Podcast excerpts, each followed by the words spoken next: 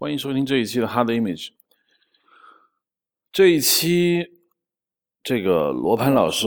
就回来了。然后呢，他呢是刚从这个电影《芳华》的拍摄的过程中回来。他们大概前几天就关了机。然后之前面有一段时间，他一拍了大概三到四个月，所以那么长时间就是我一个人在说。当然中间远程说了一次。那么我想很多人还是想。很关心罗盘老师的最近的工作，因为在微博上有很多人已经跟我留言了，说想听罗盘老师说话。你别一个人在那老讲，我们或许他们不是太开心我一个人讲，所以我们今天就把罗盘老师在百忙之中弄过来，然后讲他讨论一下这个他最近的一些电影心得，因为他最近呢又又再遇归来亚太影展最佳摄影，马来西亚这个电影。节的最佳摄影奖，先向他祝贺。同时呢，我个人也很想听听他在冯小刚新片《芳华》里面的一些感想。罗鹏老师来，OK，嗯，大家好，我也很久没有跟大家，不能说见面吧，就是没有跟大家交流了。上次跟罗东我们在，我在海口，他在北京，我们远程做了一期，是吧？那期我还没有听到。哦，我听到有上线，有上线。呃，我听到了。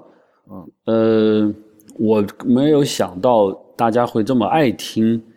我们这个节目。但我可以想，但是我没有想大家会说需要我过来讲两句。主要是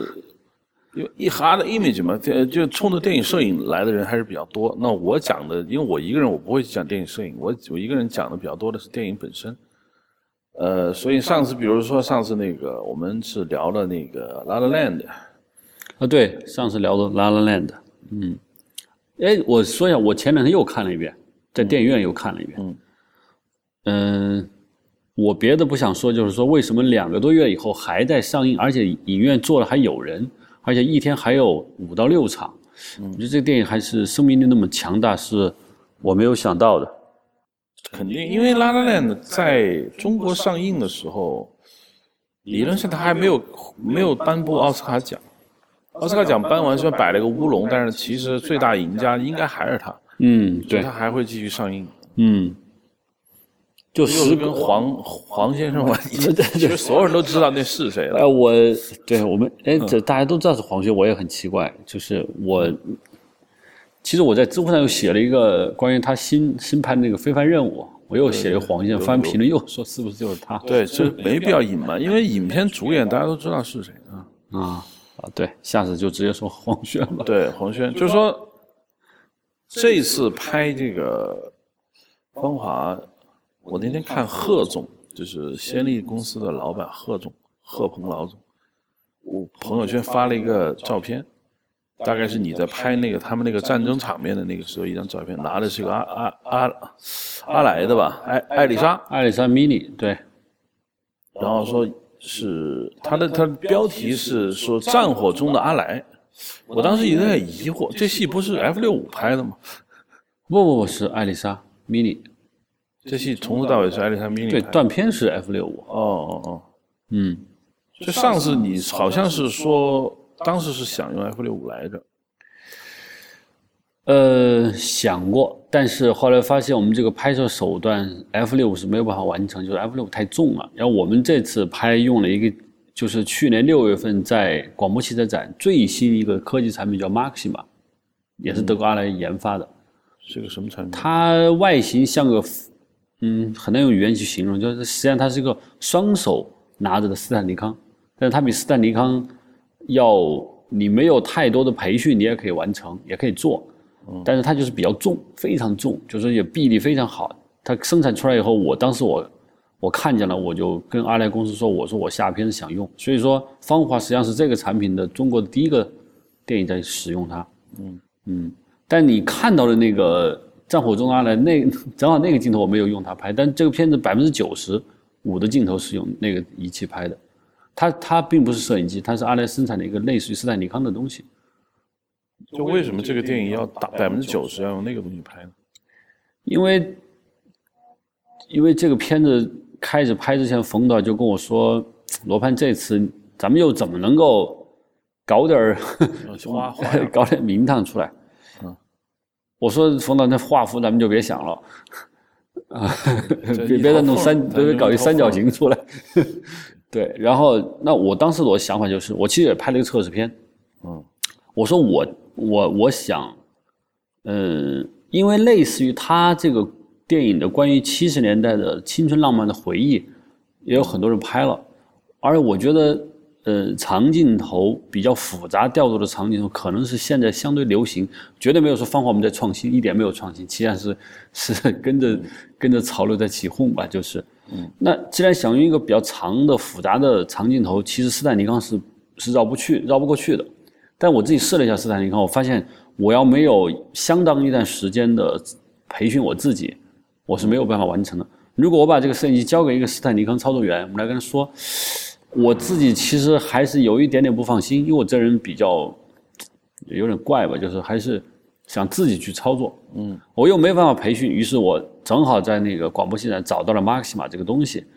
然后我试了一下，我觉得我的臂力、我的体能是可以支撑它的，加上我又装了机械臂，就是有一种机械臂可以给你减轻一点力量吧。是背在背上那个啊，吊钩吗？背的对，它不是吊钩，它就是一个机械臂。那个美军的那未来战士系统很像，就是他把力量其实放到腰上去了，嗯，那胳膊你的力省了一些。就我我自己拍了测试以后，我觉得很有意思，就是说它我能比较随心所欲的按我的想法去运动，当然也有些障碍吧，但它的稳定性还是不如斯坦尼康，但是它比肩扛手持要稳定多了。嗯，啊，它就是双手拿的那种斯坦尼康，类似于这种东西吧。那整个戏是用艾丽莎 mini 对，艾丽莎 mini，因为它轻，mini 的影像会因为它小而受损失吗？会有一点点损失。比如说用 mini 拍，你要拍高速，你就没办法拍三点四 K 了，你只有二点八 K，因为它这个运算速度就不够了。其他的呢？其他的，呃，OpenGate 没有办法拍，嗯，嗯，好像是 OpenGate，呃，看升级版，我们这次用的升级版还是可以拍 OpenGate 的，但是你只能拍二十四格，三十六格以上都要。就换句话说，摄影机会越做越小。对实际上我并不想让它那么小，太小了以后就你到现场发现找不着摄影机，但一纽扣大那么再拍的话，肯定这事那是不可能的，因为冯导经常也问我，他说为什么罗盘为什么摄影机不能越做越小呢？我说这个导演，我说其实有一个很矛盾的东西，就是说大家对它小了以后，同时对它的要求更高。其实摄影机很大一部分是散热系统，比如说你像现在是有些四 K 摄影机是吧？你想一秒钟你要拍二十四帧，二十四帧，每一帧你要用你要记录四 K 的画面，其实是那你想它那个运算速度，这个机器本身运算多快，而运算的时候它就有大量产生热，而且这个热还不能有简单的用风扇，因为风扇你就没有办法去同期录音，于是他就用了很多手段要散热。这个散热系统它本身很难在物理上把它做小，就你需要散热散热效率越高的时候，其实你需要散热整个那套系统要更大，因为你知道东西大散热快，东西小散热慢。对，所以这就造成你摄影机其实很难做的特别小，因为八 K 摄影机你你要是做的只有纽扣那么大，影像质量绝对不行。就是说，实际上不，我的意思是科技，你放在比如说三十年前，你二十四四 K 拍二十四帧，那可能那个机器得要一房子这么大，对对，因为那个时候本身就集成电路就就大。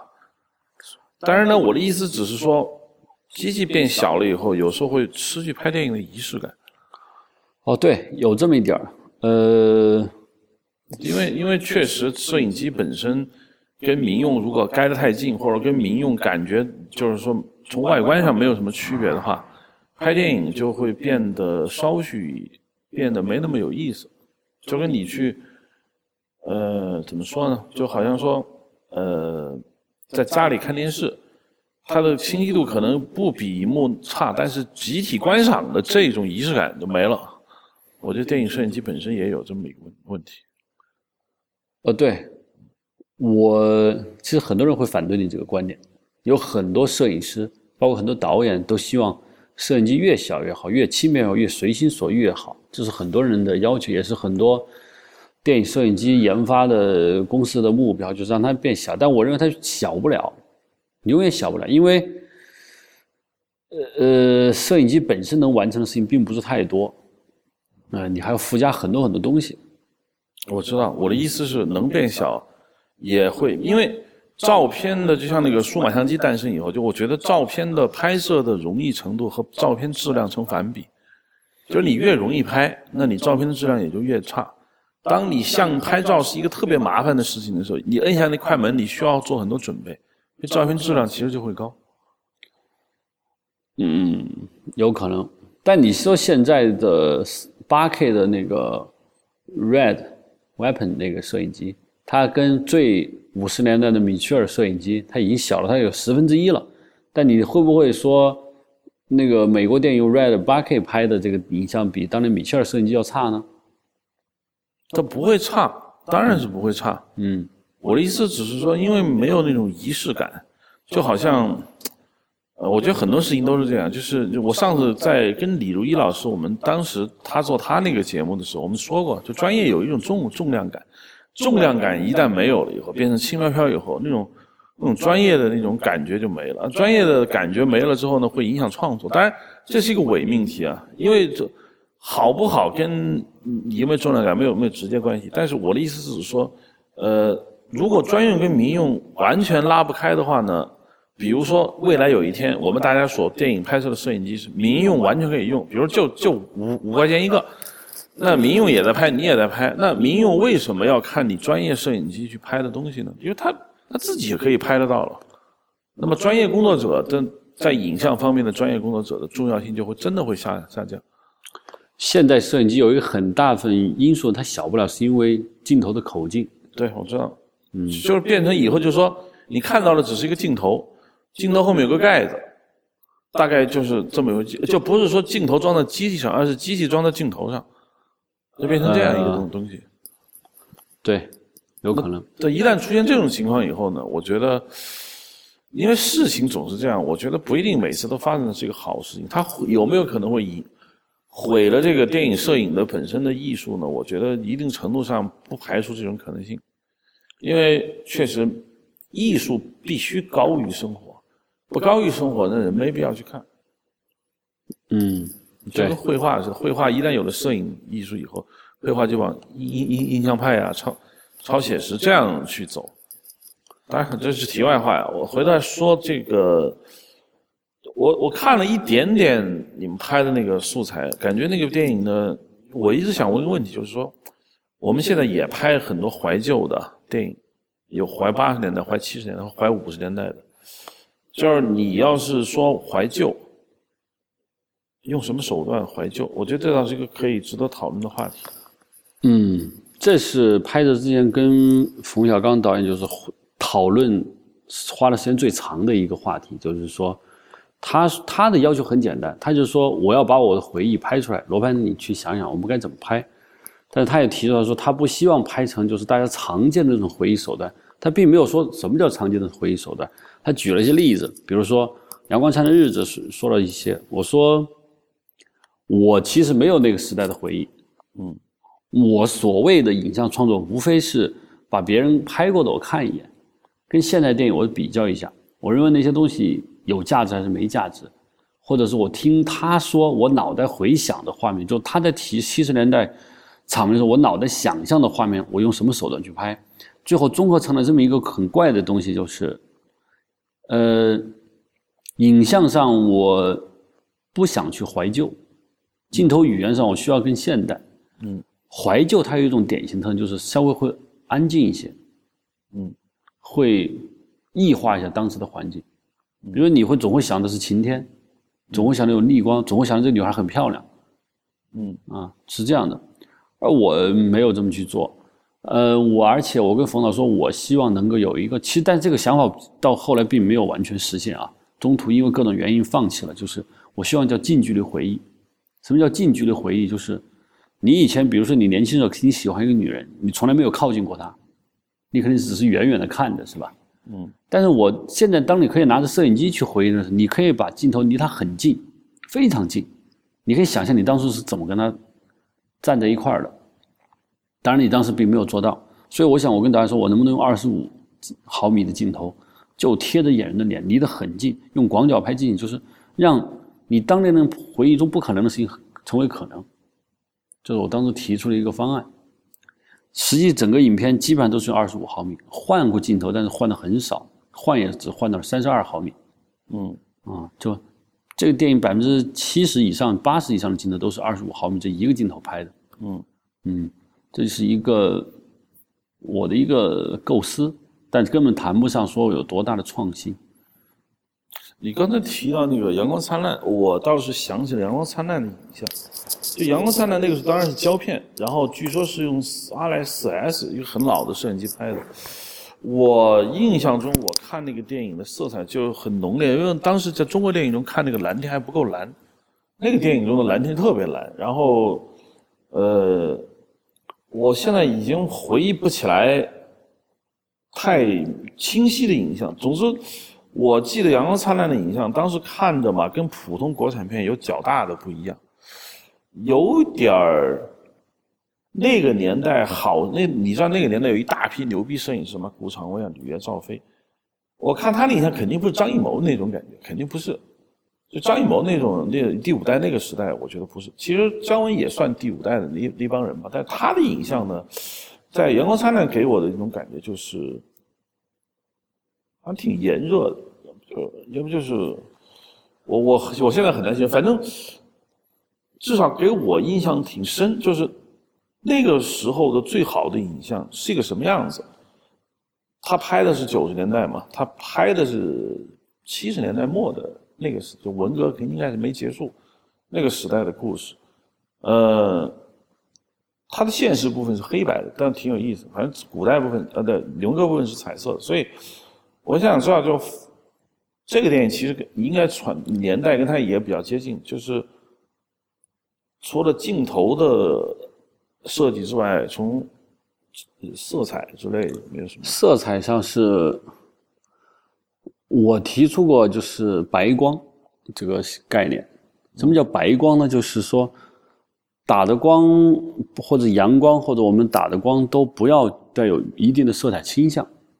就是纯纯的太阳的那种原始的。嗯，白光是一个摄影概念啊，就是。它就说白了，就是色温在五千六百 K 左右的一种光线，在这种光线下，我们的环境是红的、是绿的、是蓝的、是黑的，那就我们就把它真实还原出来，或者说就是还原到当时一个当时的人看见的是什么就是什么。那应该跟看见跟现在一样啊？对，一样就是那实际上我们把景搭完，严格按照当年就，我就想当年可能冯导他们年轻看的跟我现在看的是一样的，就是就是。就天还是那天，天还是那个天，墙还是那个墙，空气还是可能空气比现在干净一些。但我们在海口拍，空气也够干净的。嗯，就是白光，就是我我不想在那个灯上加，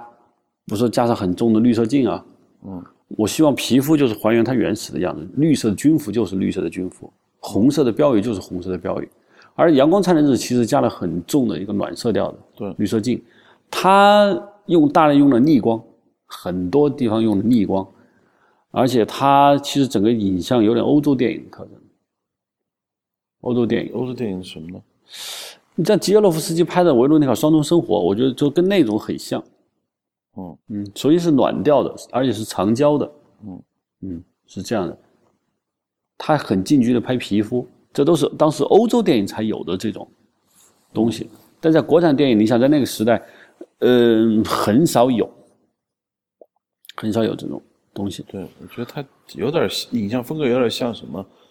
有点像那个呃西伯利亚理发师，就他的那个人啊，因为俄罗斯电影的那个西伯利亚理发师那个摄影不是很顶级的一个摄影师吗？西伯利亚理发师，但是我个人觉得西伯利亚理发师比阳光灿烂要高一点点。对，就像因为西伯利亚理发师，我印象特别深，就是他拍那个沙皇的那个在那个东宫门口那些戏啊，嗯。也影像上，其实你能看到当时这个杨光灿烂在北京展览馆拍的那些戏，就他蓝天啊，那个大理石的白墙，包括他的皮肤，呃，有有有一点有一点类似。还有一个就是原来看了个电影叫《海军上将高尔察克》，那个片子也是俄罗斯拍的，类似于商业片。嗯嗯，就像你说的，逆光长焦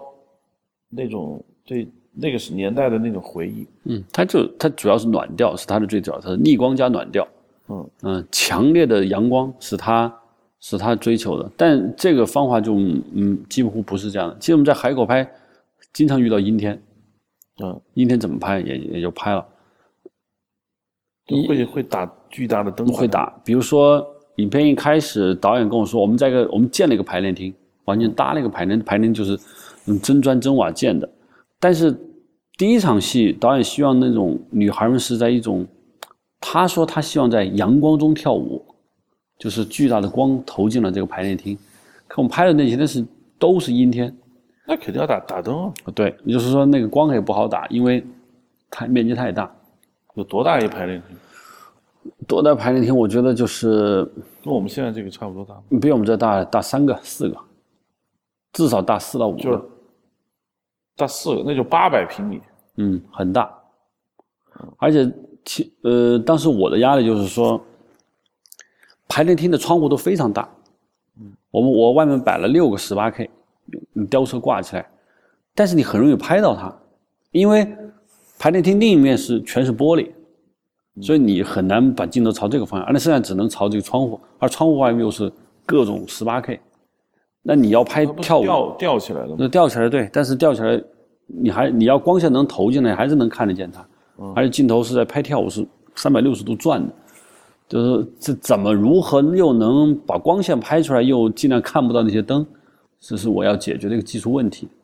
嗯，从后来完成看，我觉得还。还有点意思吧，就是强烈的白光投到这个人的身上，甚至我为了让这个白光，因为它要透过窗户嘛，它实际上色温被降了，我在灯上还加了二分之一 CTB，就是想让把色温继续提高，可能更看起来更白，甚至在白中带了蓝蓝色，嗯，啊，就是而且发现发现这种光线照到地上，然后通过这个红色的木地板反弹到女孩脸上的时候，它就开始格外的漂亮。嗯，这是，这是，就，反正没有用软调，这是肯定的。嗯。嗯，我们后面有时候我在拍外景的时候，也适当的用了点绿色镜，比如说有一种是绿色镜叫山羊皮，就是淡淡的软，软调，淡淡，因为有时候导演他就是还是觉得白光不好看，因为因为他需要。就他跟我觉得他跟你的出发点不太一样，你呢是从电影摄影史上你要革新，人家要总结，人不是来革新，那是要总结一些，我觉得他是需要一些之前所有成功过的，或者说他认为行之有效的办法，要要在这儿进行一次严整的总结，把所有该用的、能用的、好用的要在这儿用用上，而不是说那些东西都用过了，所以我这个戏我就不不用。显然他不是这么想的。我们在拍摄的时候，在影像方式拍也中经过了很多调整吧。最早说的，后来也也变化，唯一没有变的就是长镜头。长镜头风格是没有变化的。对，因为就是长镜头怎么说呢？就是一般说来吧，我我当然我的观点就是这样啊，就是我看过好几个戏，就是艺术片，尤其是。我认为不太好的艺术片是强调一镜到底的，嗯，就是各种长镜头，就它也设计，就是从哪儿到哪儿，从走到哪，进屋子出屋子，怎么怎么样。最终我的感觉就是，因为长镜头会显得很牛逼，所以就用这个戏呢，这个。我自己跟长镜头，我们在拍摄之前有一个讨论，就是第一，我们避免两种类型的长镜头。第一是侯孝贤式的侯导式长镜头，那是坐而不动的，呃，他就不动，放那里就大家该吃饭吃饭，回来关机，这是这就是他他不干涉这个表演和调度，这是一种长镜头。第二就是贾导那种长镜头，不是说他不好啊，贾导是一个很好的导演，就是说，但他的长镜头实际上是一种随机性的，就是说这个主演在往哪儿走，主演的情绪在哪，我们镜头只是跟着他，看他发生了什么，嗯。这是这两种纪录片是啊，嗯，我们这个长镜头还是戏剧性的、戏剧性的。这个镜头是奔向谁，不奔跟谁，不跟谁，镜头什么时候转到哪儿，并且强调这个调度的丰富性，它是就设计感很强的。而且它不像你刚才你提到的一些艺术片，就是艺术片一个重要的特征就是艺术片一个重要的特征就是相对随意随意，嗯。我们这个台词啊、调度啊是严格控制的，就实际上是一种比较精确化的舞台设计吧。嗯，这就跟主要是这个的不一样。能能稍微跟大家透露一下《芳华》讲一什么事儿？《芳华》其实是严歌苓老师一个小说改编的，嗯，他好像原始名字叫我触摸了你，我触摸的你，对他讲的就是严歌苓老师当年在成都军区后勤部文工团，女兵们发生一些故事，讲了一个叫刘峰的这么一个当年的活雷锋标兵，从北京带来的一个女兵到了这个文工团，然后这个女兵一开始作为新兵就在这儿受了各种事情，然后这个活雷锋刘峰呢，他后来因为作风问题被调到了前线作战，这个女兵呢，她也因为什么什么原因也调了进，于是两人在前线阴差阳错的错过了，就在一场战场中，他们的爱情没有得到结果，最后战争结束了，文工团解散了，大家到了九十年代纷纷下海，一番呃生活的蹉跎岁月吧，最后大家感叹一声，那像王安忆的，呃，是严歌苓的小说，嗯，就我你其实我蛮奇怪，就为什么纷纷开始拍严歌苓？呃其他实严歌有名不是以前就在拍，是最近这十年疯狂的在在拍的。对，呃，可能严歌苓的小说，他可是这一代导演们比较喜欢。那那这大家，我我我的感觉啊，应该是这么说，在二三十年前，像严歌苓的小说很多，王安忆也有，严歌苓也有，铁林啊这些人都有，但是三十年过去以后，到现在还在这么写小说的，还在用这种真的是就是小说，这严肃文学方式来写小说的，又又在第五代导演喜欢范围之内的，也就只剩下严歌苓。对，我见过严歌苓老师本人啊，就是我看他发现他直到现在，他的气质都是很独特的，就是在他这个六十快六十，他应该是六十多了，我觉得六十多，嗯，啊，六十多的女性中，她仍然是气质非常独特的。我觉得她内心深处，她是不是会很喜欢张爱玲？这那是肯定的。啊，就是说她保持着很优雅的状态，嗯，并且她谈论生活什么的，我发现这就是一个作家的样子。对，嗯，很难。而且他这个小说，我看了原小说，我原小我看完以后，我们剧本其实和小说还是有点距离，因为小说有小说化的语言。嗯，我个人我见到黄轩说的第一句话，就我以前不认识黄轩，完全不认识。我们在试装的时候，我们我说的第，我说黄轩。我是因为喜欢刘峰这个角色而喜欢这个电影，才想拍这个电影。就是他在他的笔下其实写了很多女性，因为她是个女人，他写了女兵，他就是在里面留下这个男性的这么一个角色，嗯，觉得很有意思。嗯，就是说我我对我其实前段时间在想这个问题，包括你以前似乎要拍一个叫《白麻雀》的戏，实话也是他的。啊，对对对，也是。就是我觉得啊，现在第五代导演还在发力，不，张艺谋也拍了好几个嘛，就是就是他第五代导演在发力，但是第五代导演找小说必定要找他们现在内心深处很喜欢的小说，而其他人我觉得确实都不在了。那么严歌苓的小说呢，就纷纷被改编。我我有时候在想啊，这个比如说你刚才说的这个故事，我听下来呢。我觉得很似曾相识，因为严歌苓小说已经不是第一次写类似于这种这种故事。他的《白麻雀》就跟着很像，连天域呢？天域不是他的小说吗？天域我不知道是谁的小说，啊，反正就是就这一类的应该是他的啊，对，这就这一类的。我们我总结起来几个关键词，就第一当然是文革，就不用说；第二就是一定是女女性，是吧？嗯，第三呢，跟体制要挂钩，因为你说我拍一个呃七十年代农农村的，或者说就跟体制一点不挂钩的，我觉得很难。为什么呢？体制本身就是特权，而特权下的人性，或者是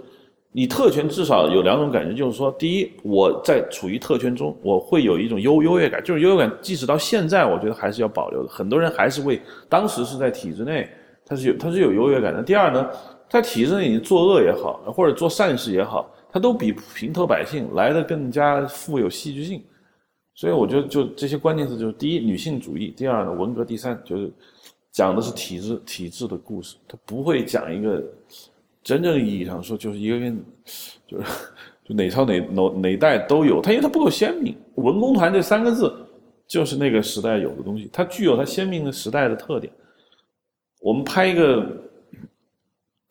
就是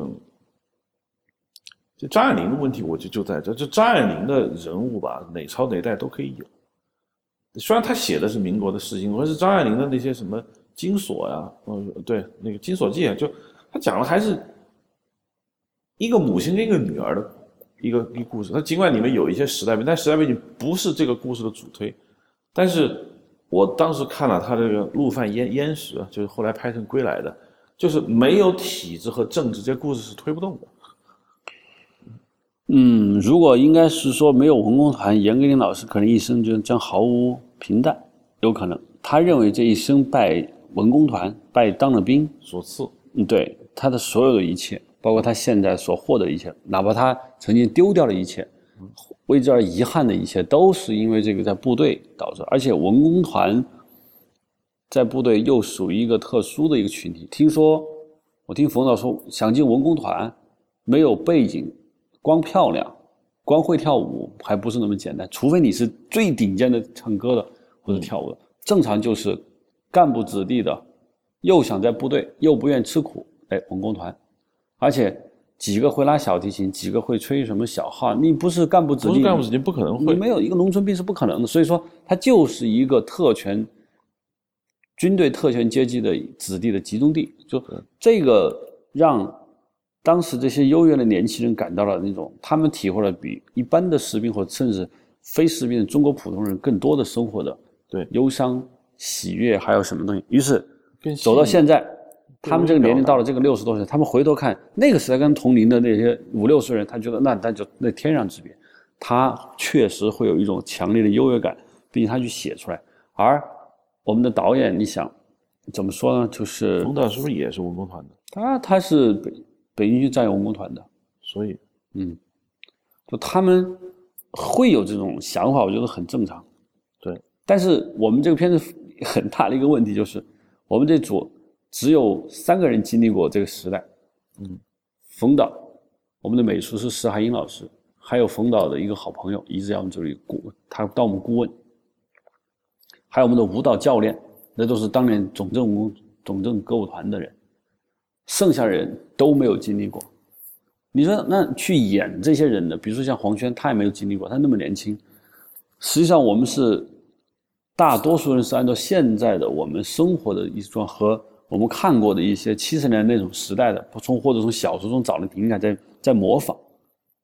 那有没有受过类似于就当然传说中的阳光灿烂那种训练，就被他们关起来，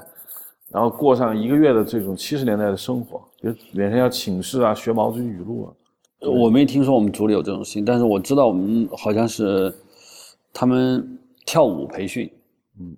呃，还有一段短暂时间的军训。嗯，干过一段时间，有一个多月吧。嗯，我不知道我们拍出来的这个样子，对于老五十多岁的观众好像看说你拍的像不像？我们大多数人认为有冯导在这把着，就是他说这是对的，你就是对的。对，因为你知道咱俩也去过军队，因为并且我们两个人在军队大院里面站着的时候，我们我们俩是不是也说过我们俩拍一点那个？这种跟军队有关的片子，当然我我我们对军队的看法跟冯导他们就亲身在里头待过的当然是不一样的。那谈我的感受就是说，虽然我也很想拍中国军人的片子呢，但是我并不想拍成高声下花环那种，就是因为谢晋本身就体制内，我们就觉得很懂。我们总至少我吧，我总是会用一副就是还是像你真讲乱讲的，就是陌陌生人的这种视点。嗯，你来，那我我我。我记得电影学院当时军训的装甲兵工程学院，也就是因为我在装甲兵工程学院我军训过，所以我当我看《阳光灿烂》的时候，我才有一点点感觉。如果我没有那个装甲兵工程学院那段生活，我就不知道白杨树什么意思，部队大院是什么意思，你完全不知道。你你你在那个装甲兵工程，你你你也训过，你也知道，就是说，在在那种环境下，你在看那个《阳光灿烂》或者看那个方法，我相信也差不多，就是你你会有一些。会有一些感觉，那我不知道，我我我有一个很奇怪的问题，就是就导演当然是 要要回忆了，要总结了。那你除了影像和那些从你刚才谈的，包括镜头也好啊色彩也好，白光也好，基本上从摄影师的这种专业领域。那从内心深处，从艺术触觉上，想拍出一个什么样的一个跟摄影无关的一些东东西呢？比如想重现你什么样的一种感触？比如说啊，我举个简单例子，我打断你，就是比如说你想拍出你小时候看到的。高山小花环就，咱小时候看过的啊，什么凯旋在紫夜，是否有想拍出那个时代的感觉？没有，完全没有。就是，应应该说，除了摄影这些可以跟导演拿可以拿得出来说的具体的摄影的手段，我自己实际上是想拍出我看这个小说以后给我的感受。小说会给人什么感受？小说给我的一个就是小说跟剧本还是有一个大的区别，就是小说给我的很强烈的感觉是，呃，人一个人。在命运和岁月前的无奈，嗯，这是我就是这是我看那个小说给我的一个很强烈的感受。嗯，第二就是我在想那个时代人脑子是怎么想的，面对着嗯生活巨大的改变的时候，他们的状态是不是是小说小说就是接受命运，当一个命令说你因为犯了生活问题，现在赶紧跟我到野战部队去参战。当面对这样的问题的时候，他们是可能只有服从，但他内心是什么？当明明是一对情人必须要分开的时候，他们是什么？他跟我们现代生活是完全不一样。嗯，我我是想特别想把我在读这个小说的时候那种感受表达出来。这个这个电影这个电影它分两个很大的三块很明显不一样的地方。第一个是文工团内，我们很多戏在文工团里头，嗯，就是女兵啊战。战士啊之间的各种各种问题，还有一段就是战场越战部分，那个文工团的戏不多，没没有，就除了就是主要的那个活雷锋和他的情人之间，还有一段就是九十年代的中国，嗯，我们设定是九二年、九五年，那表现九十年中国的什么地地方？南方海口。跟现在有有区别吗？嗯，应该不是很大。不，九十年九十年代的海口离现在海口就差距很大了。就是说，我们尽量去找的当时的，我知道，就是对，嗯。但我们九十年并没有拍街景，主要是拍的是人的状态。嗯啊，人的状态，就这是三个区别比较大的东西。其实我们有百分之六十的时间是在文工团里头拍。嗯，就是毛泽东逝世前后。从我们是从一九七六年初一直拍到一九七八年、七九年，嗯，只其中从七七年之后，我们开始拍了邓丽君的歌在部队悄悄流行，嗯，就那些士兵开始，那个是我感受最深的一场戏，就是说我我觉得很有意思，就是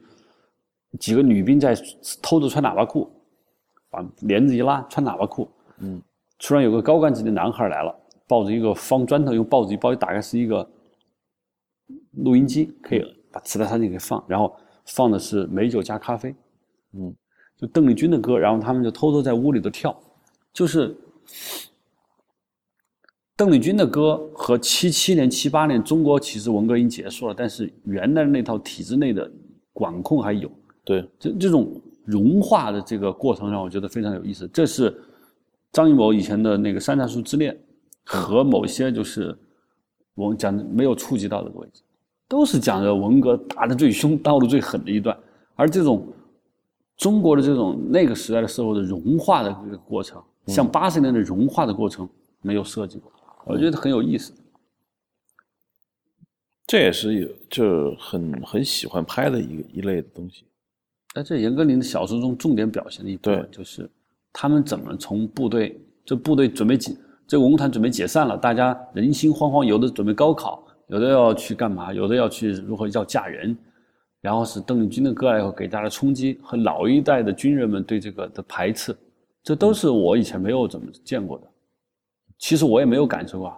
邓丽君来说，我们的年龄，邓丽君的歌开始来的时候，我们自己都不知道，不知道。嗯，对我我我我知道邓丽君的时候，她已经就是基本上就都不都不流行了。对。那那有一个问题就是，这个你这个戏，呃，看了你们的那个战争的场面，这战争场面在你们的戏长吗？纯作战的场面其实只有六分钟，嗯，只有其实现在应该是前面还搭一点戏，后面还有一点，应该是十几分钟，他就表现了一场战斗，是但是你跟对，但是跟战争有关的环境，比如说野战救护所，嗯呃，伤员从前线撤下来，嗯，包括战场上的救和战后的，就是在军队医院的这些，那有很长，大概有二十多分钟。但是跟战斗直接有关的，我觉得只有十分钟的戏。嗯，嗯，讲述的是什么战斗？他讲的是这个主人公叫刘峰，嗯，叫刘峰，他受任命，命令成为一个一个剧本中是一个排，但我们拍成了一个连，就是压着一骡马驮着弹药，从后方往前线第一线送弹药，在一带丛林地带被越军伏击，然后是一阵打，打完以后，部队伤亡惨重，刘峰他的胳膊被打断了，流血过多，然后他战斗结束以后，因为他不想活了，嗯，为什么他不想活了？因为他喜欢部队中的一个女孩儿，当然就是因为他喜欢她，抱了她，结果被部队赶到了前线。他觉得如果他负伤而死，那他必然作为战斗英雄。那他们当年文工团的人就要为他写歌，而那个女孩就会每天都要唱他，于是他甘愿去死，于是他就不治。哦。但是他还是被强行的给带下来治疗了。嗯，主要就拍摄这一段故事，就这个故事的结尾让我很，我觉得是很让我想不到的。嗯，这个，那战斗场面集中集中的就是本来的原来的剧本是在一个小镇火车站，嗯，在路过一个火越越在越南的一经历火车站的时候被越军伏击，是一个类似于巷战的，但是各种原因改了，就是导演问我我说能不能改成就是我在海口发现有个飞机草，有一块地方很飞机草很高，我只在这儿打，又有芦苇那个芦花吹，我觉得很浪漫，而且我们不是要一个长镜头嘛，就是这么设计的。最后我们就实际上就是他们改为他们这个驼弹药的驼队经过一片飞机草的时候，越军完全你看不到他们，嗯，就是伤亡惨重，就这么一段。就是，哎，中国现在可以拍越战了吗？其实应该是不能，但是这戏说清楚了敌人是谁了吗？怎么说呢？这个现在这个话题很敏感。不，他要上映啊，他就除非这段戏被拿掉，呃，没有说不让，也没有说让。我们基本拍的时候，其实越军是看不到的，或者是在丛林，在那个非常嚓嚓嚓嚓嚓就这么过。我们不可能去拍到具体一个这个阵亡的敌军到底是哪儿哪国人是不能拍的。我我先打断一下，我觉得这事儿是一个特别奇怪的事情。对我们所有人都这么想。嗯，对，很很奇怪，我找不到它的逻辑在哪。对，因为很强大的逻辑，所以没办法去说。不，我觉得有一个逻辑是我可以替他们说的，就是他认为中国的老百姓是听风就是雨的老百姓，只要你荧幕上出现了一个国家是一个敌对国家，既证明既向老百姓展示，就这个国家到现在它还是敌对国家。比如说你现在可以抗日啊，抗战的你你手撕鬼子，那那那他释放的信号就是日本到现在为止。依然是中国的敌对国家，包括美国也可以。但是你要说越南，你现在出现的这种战争场面，老百姓就会说：哇，原来好像越南还是坏坏的国家。他怕老百姓出这种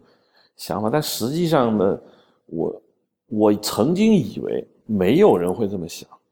我说观众怎么傻逼成这样呢？但是我现在又不得不回收这种言论。据说是有人这么想想的，是吗？呃，我认为有，肯定会有。嗯，就是不管他们了，就是，那我们也考虑到这个问题，就是飞机草其实上给我们了一个很好的一个掩护，就你可以看不到他们，只能看见子弹和手榴弹扔过来，对，但其实谁都明白他们是谁。你你听到那个越南语的呼喊之类的，没有，嗯，没有，就是或者以在士兵在对话中出现了越军之类的这种词汇没没有没有，我们都严格控制，没有出现。整个战斗场面没有说具体的，除了上、卧倒、打，就是这些词汇，没有说过具体的。嗯那观众会不会不知道这是谁谁呢？那不会，都明白。就即便有不明白的观众，旁边人也会跟他解释。跟他说啊，这个是那谁谁谁，啊，对，然后他说啊，他们还打过仗啊？都不不知道。啊，那就那就不说他们了。就这段戏对我来说，对我拍电影是一个很重大的一个意义，就是说我一直想拍这种战斗，但是结果拍了，而且用了一个长镜头的方式。就是就整个你说的这个伏击的过程，伏击的过程从第一颗子弹从丛林中从卢飞机上打出来，一直到这些伏击的那个越军被打走，没有说打完，因为谁也不知道他们有多少人。嗯，这是一一个长镜头。呃，冯导其实在我好像朋友圈和微博都发了，他说六分钟七百万，是吧？我觉得这都是公开的秘密了，就他都说了。已经说了。嗯，对，就是这个。呃，跟我想的其实不一样，因为当然这一个场景都是我想出的那个主意，但是其实我并没有觉得这个主意特别好，因为它丧失了很多情感上的细节。比如说你要拍这个主人公他看见战友被打死，他应该有他的反应。那这个镜头你要不拍到这个人被打死，要不是拍到这个人反应，是不是？嗯，你不能频繁的来回的去摇，而且这是一个缺失。第二就是，嗯、这个战斗本身激烈的程度，你很难去全景性的表现。就我们在拍之前，我看了《血战钢锯岭》，嗯，很好，打得很激烈，很全面，嗯。长镜头的问题就是你很难看到，你只能通过一个视点，哪怕是一个客观试点，你也不可能看到全貌。就需要看到全貌，嗯，因为按照你的说法，这场这场战斗不是很大的战斗，一个一个连伤亡惨重。一个连上场就是伏击者可能才可能才一个排，对啊，一个连大概现在的标准应该是三百人，应该你们也没有三百个士兵吧？呃，是半个连吧。我觉得正常一个连一百五十人左右，嗯，一百四五十人。我们那我们其实只有三五十个人，对，但是因为我这大家喊他连长，其实那就是个连。其就实连长带了两个排去干这活。嗯然后这个长镜头给我，当然他有他自己的魅力，就是长镜头的魅力在于，的确有比较身临其境，就是你很我在拍的时候，我自己感觉到我不是一个神，我觉得我是跟着黄军是他的一个战友，就是我没有枪，我没有枪，嗯，我只能跟着他，他走跑，他卧倒我卧倒，他走哪儿我我跟到哪儿。就说啊，OK，这个戏是长镜头谁设计的呢？长镜头是我们的军事，就是那个我们这段戏其实是冯导请的一个团队来拍的。嗯，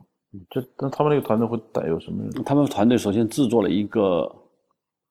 预览，就是用电脑把这个整个镜头的怎么拍，其实就是把它画了一遍，用 CG 画了一遍。嗯，这个镜头什么时候到哪儿，什么时候到哪儿，什么时候到哪儿，爆炸点在哪儿，这个人都都已经全部做好了。我们几乎就是按照这个来拍的。我们现场要解决的问题就是，呃，如何完成的问题。你完成的难度是什么？完成难度第一就是你，嗯、因为拍摄不可能一天拍完，知道吧？其实我们拍了八天，那一个镜头不可能拍八天。对你不可能一个机器不关八天，对啊，那、啊那真正拍就是荧幕上出现的那个时间长度。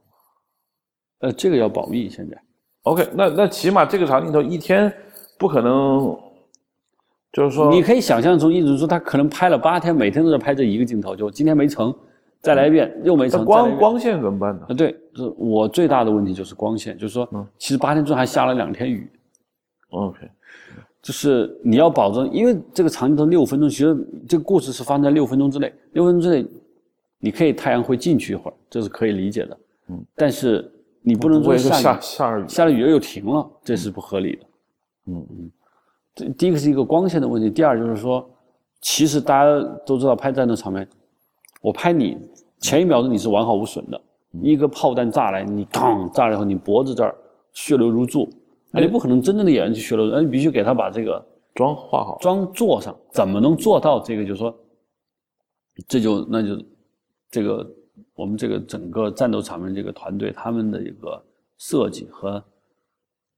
能力，嗯，我觉得他们还是能力非常强的。还有一些，比如说火焰喷射器把那个越军烧的六个人出来，一个喷火器把烧了，嗯，烧了并不是镜头马上就摇走，还得就停在这儿就拍他们，然后士兵上来一个个把他们击毙，就你真的是烧人吗？烧人就是说，只是做了保护。但即便是保护，我在旁边拍，我看着都已经心揪的不行，就是说我特别害怕，就是不是我能我们能看见火焰喷射器的火焰喷到人身上吗？看得到，从火焰喷射器喷出来摇摇到他们身上，中间没有做任何技术处理，就喷到人身上就是着，一阵狂打。我离这些被烧的人大概有十米远，我都脸都发烫，十几米远都发烫。你可见就是，然后镜头摇过去，当然也要给他们灭火，嗯吧？还有一个就是说，一颗子弹打来，这个身体腰部被炸了以后，这上一秒钟这个人还是还得跑，下一秒钟他得躺在地上，腰整个我们都要做特技化妆把它做好。那当然这个是有办法处理。嗯，对，就是并不是 CG 啊，说这个人其实什么也不用就躺着就行了，但不是还是做了，就是这个战斗场面实际上是我们这个全片中技术含量和。呃，难度最大的一个长镜头，还有很多 CG 部门在那配合。就是那你就我的意思是，至少中国不是没拍过越战。你刚才讲花环战就说了拍过，但是近十年、近二十年就没拍了。没拍这个我知道没拍，但是近二十年呢，我们拍了不少战争戏，包括。冯导他自己拍的那《集结号》，那战争场面也很大，是不是？对。呃，从这场戏的构思来说，当然，如果是别人团队，那大家会不会讨论说我们要出一个什么样的一个效果呢？主要的效果是两个，一个就是真实感，嗯，要求是真实感，就是第二是难度，就是说一个长镜头。要看得出难度来，要看得出难度，要看得出是一个长镜头。嗯，要看得出他们是怎么做到这的，这很费解，但是他们做到了，是叫这个结果，还是就是有点炫耀的意思。对对对，炫技，这肯定很多场景都是要炫技啊。对，就是说他，哎，冯导的电影已经达到这么一个高度，因为他不再不可能去拍《集结号》的那种战斗场面了，他拍的再好，大家觉得没什么太大的区别。对，嗯，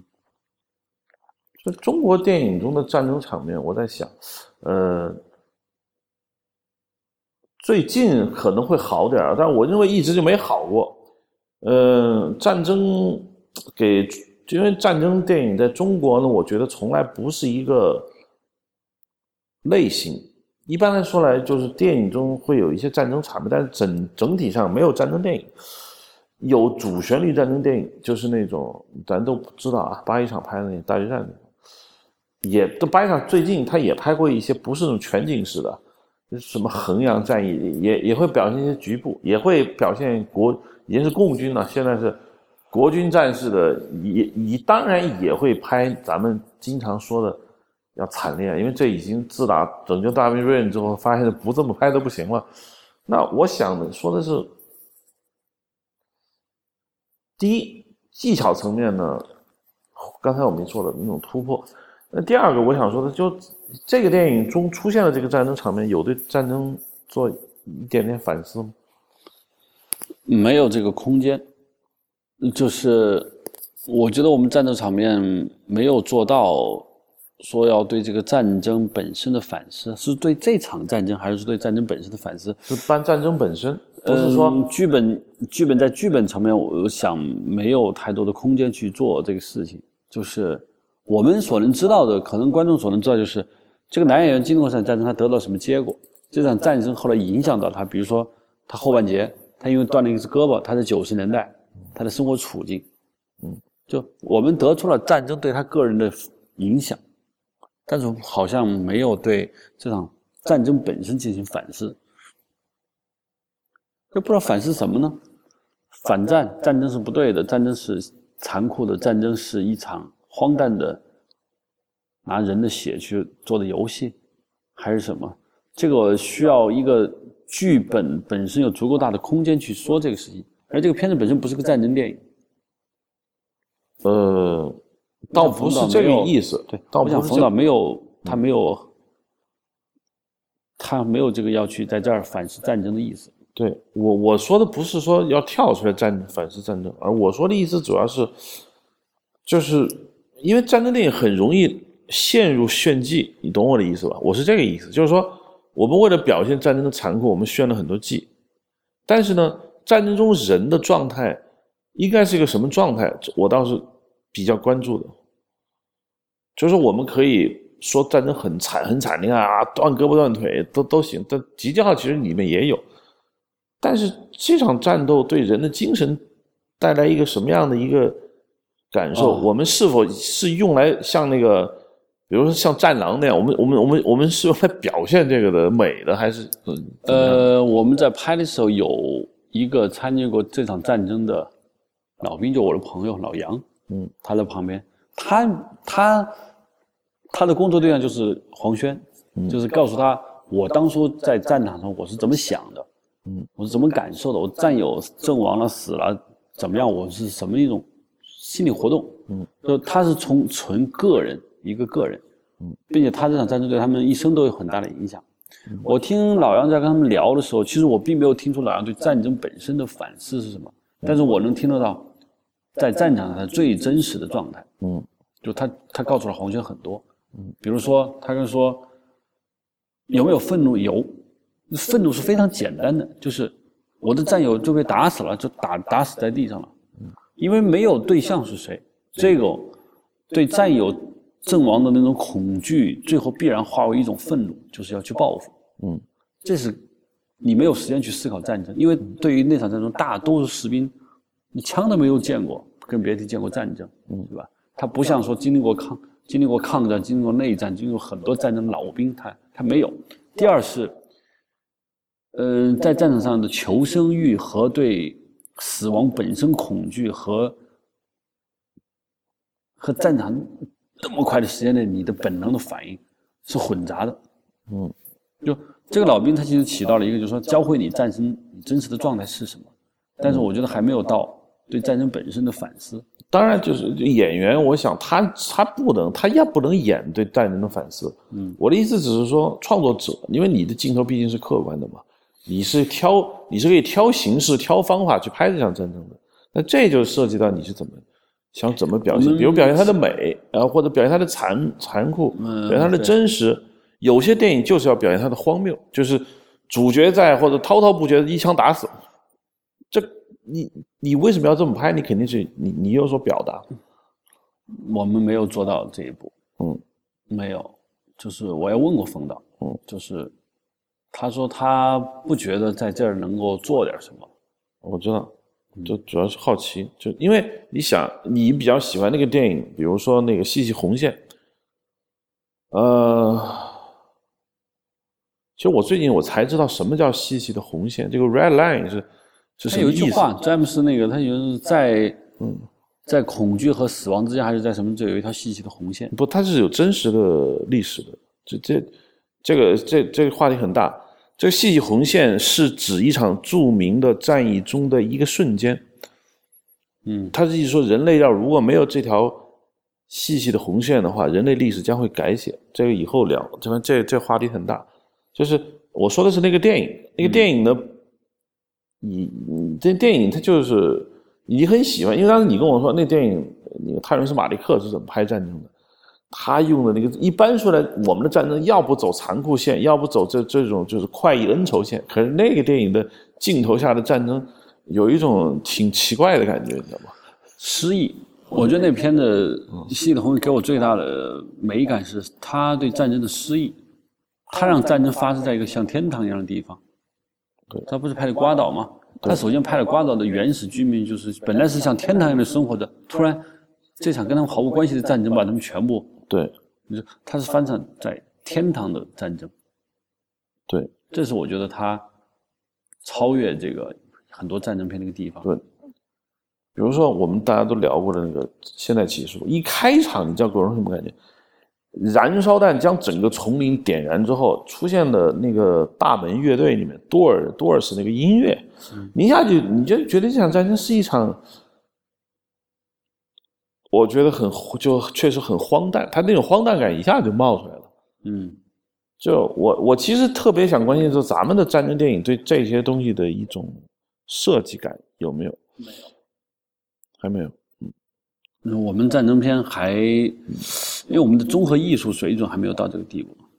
就战争片是非常庞大的、非常严肃的、非常需要境界的片种。我们别的一般的片种都都拍的很糟糕，为什么在为什么在战争片我们就好了呢？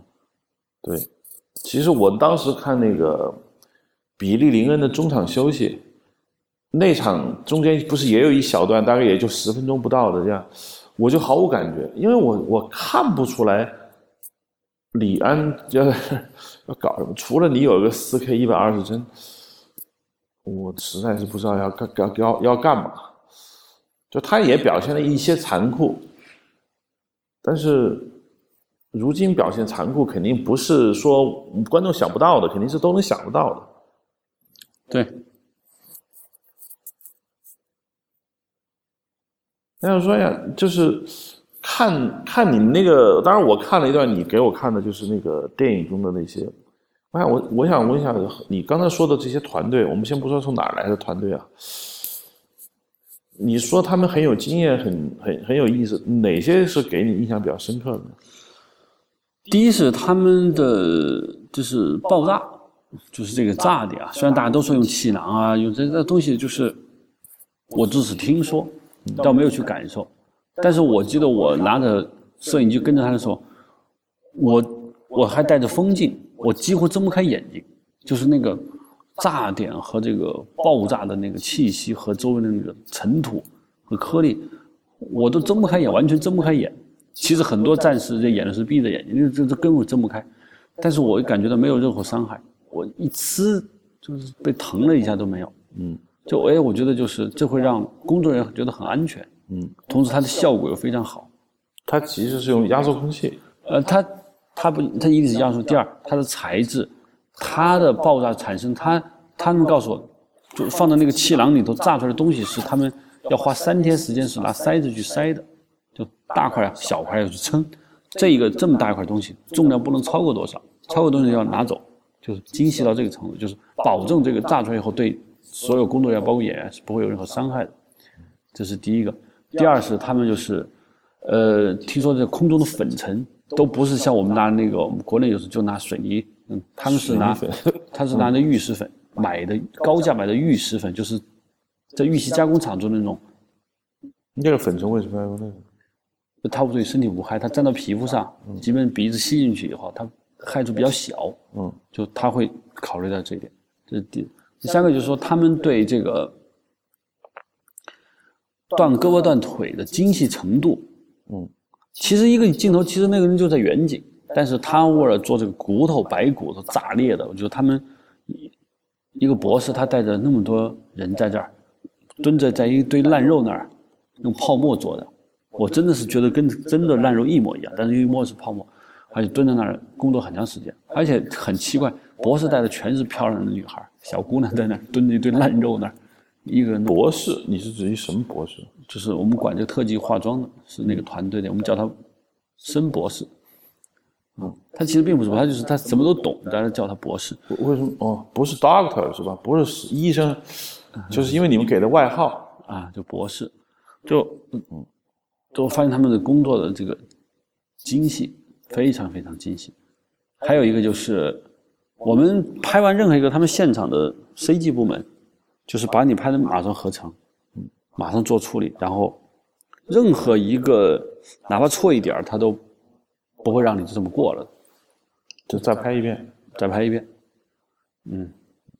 就是整个团队他的协作，就我们经常拍电影的一个一个大团队来，他们本身的一个工作交流的配合程度和大家出了一个事情以后，会不会承担去承担责任，这个是你可以看得见的，他们会主动承担责任，就是这个是哦没有做好是什么是我的原因，啊嗯就是，这就是一个高素质团队。就这个团队在中国肯定是找不到的，是吧？no，没有，这就是一很可悲的事。对，人的问题，还是人的问题。就即使你在那儿看到了，我你也学不到。我想，我只能敬佩，但是我学不来，因为我自己有没有具备这样的一个认真和这个谦和的程度，我自己都不知道。也就是说，你即使看到他是怎么做的，你也做不到这个程度。哦，对，因为嗯，一个人你可能有可能可以，但是你和一群人在一起就比较难了。嗯，这就是很不一样。我我想，他们做的好的原因是显而易见的。嗯，我什么叫原因是显而易见的？就是敬业。嗯，首先是很热爱自己的工作。第二是大家都很有礼貌，嗯，第三就是真的是 family，family 就是他在在一起工作，我看他们吃饭是在一起，嗯，说说笑笑在一起，然后出了问题会主动承担，嗯，这这跟他们国家的电影工业水准高有直接关系吗？我问了一下，就是我我背后打听一下，说他们是不是那最高最好的团队？他说也不一定，就是，但至少是最好的之一。不一定是最好的，嗯，但是我想，这个数字是在哪儿的，非常明显，就不用说。OK，好，那我们今天就聊到这儿，欢迎收听这一期《哈雷米》，欢迎大家在 IPN dot LI 上寻找影像收听和下载，同时在微博和 Twitter 上关注我们。好，谢谢收听。